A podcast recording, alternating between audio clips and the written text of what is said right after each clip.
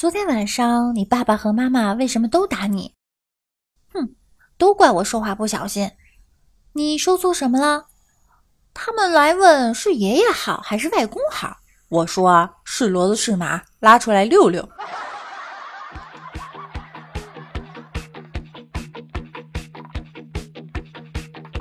有没有人知道我很屌？我能说会道，不讲礼貌。面对光头。嗨，各位亲爱的小耳朵们，欢迎大家来到万事屋，我是你们的人见人爱、花见花开、美丽大方、闭月羞花、沉鱼落雁、温婉贤淑、千娇百媚、仪态万千、国色天香、花容月貌、肤白貌美、声甜的六六六六到飞起的主播六六呀。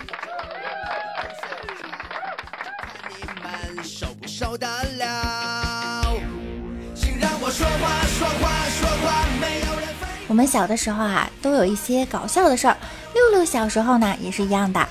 六六小的时候啊，曾经趁着老爸睡觉的时候，拿着织毛衣的棍子给老爸挖耳朵。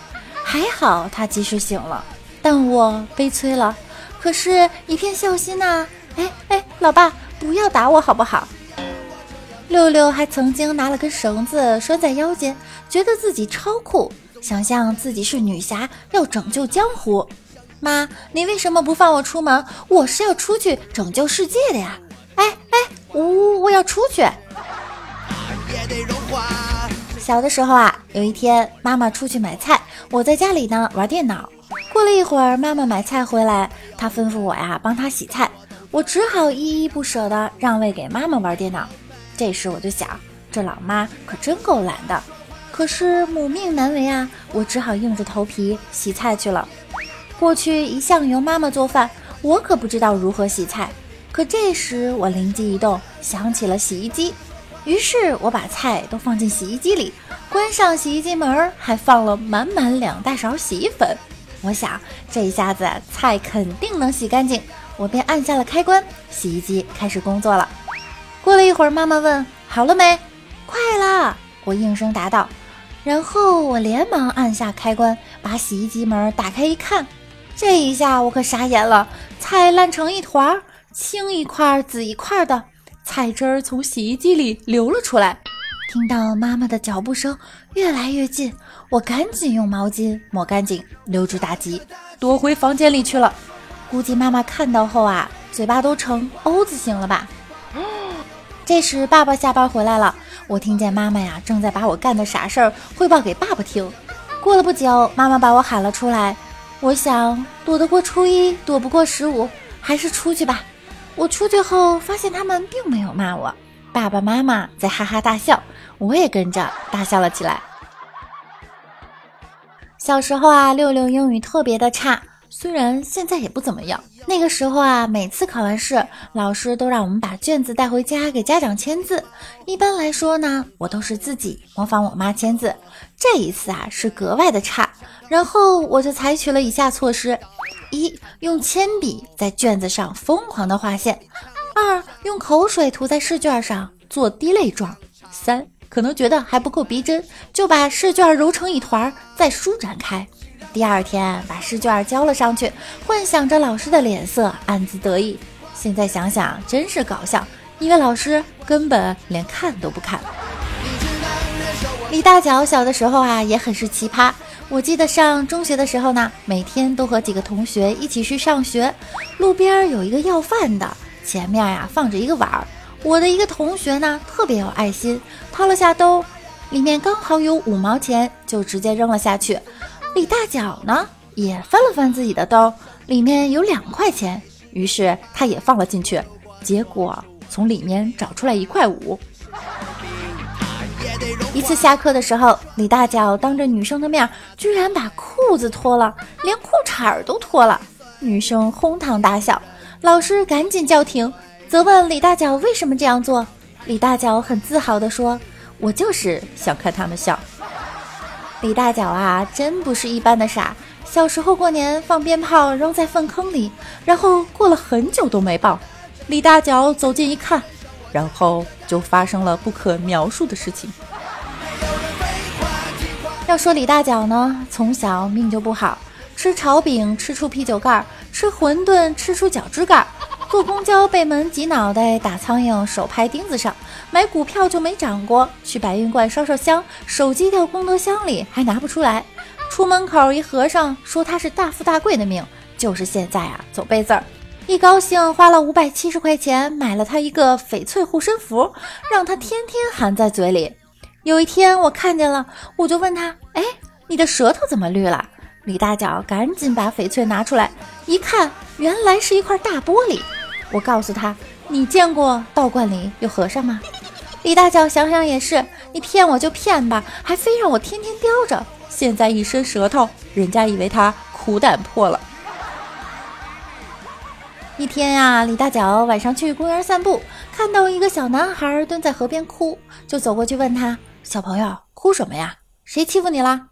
小朋友擦擦眼泪说：“嗯，因为我考试没考好，老爸打我了。”李大脚一笑：“没事，别哭。我小的时候啊，考不好，我爸还经常把我吊树上打呢，我都没哭过。男孩子嘛，要坚强。”小朋友听了很委屈地说：“我们不一样，我爸打我都带招式的。我给你演示一遍，你看啊，先是一个如来神掌，嘿。”接着又是一个黑虎掏心，哈！再来一个旋风腿，嘿哈！小男孩打完一套招式后，开心的笑了。谢谢你安慰我，我没事儿了。哼哼。哦，没事就好，没事就好。对了，你爸打完你，你怎么疗伤的？小男孩说：“我爸打完我啊，我就跑到河边大哭一场，然后找个好心安慰我的人揍他一顿就好了。”听完。李大脚用双手撑着疼痛的身体，慢慢的从地上爬了起来。咪咪咪咪咪咪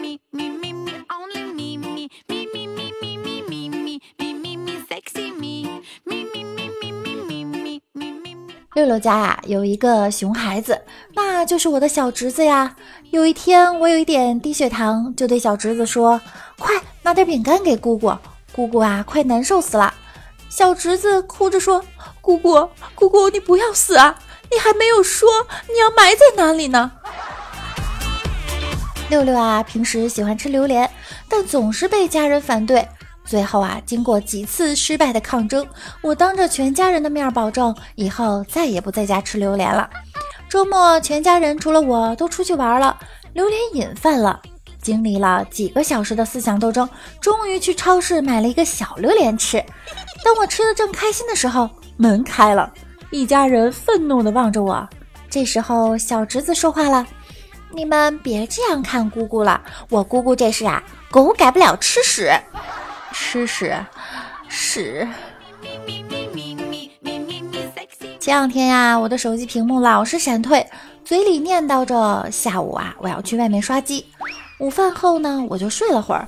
醒来后发现我的手机不见了，我就到处找，终于看见我侄子拿着钢丝球，面前一盆水，拿钢丝球蘸一下水，蹭一下手机。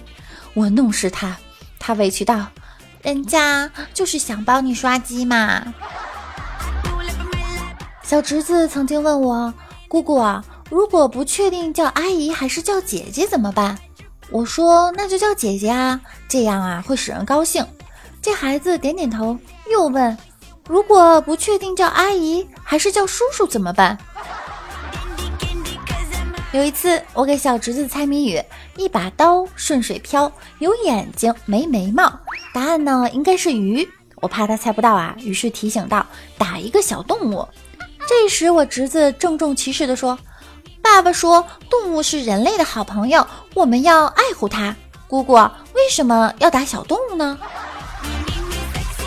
课堂上，老师讲到，肥胖啊，是因为高热量的食物吃的太多了，所以肥胖的同学呢，可以少吃些高热量的食物，这样啊，可以减肥。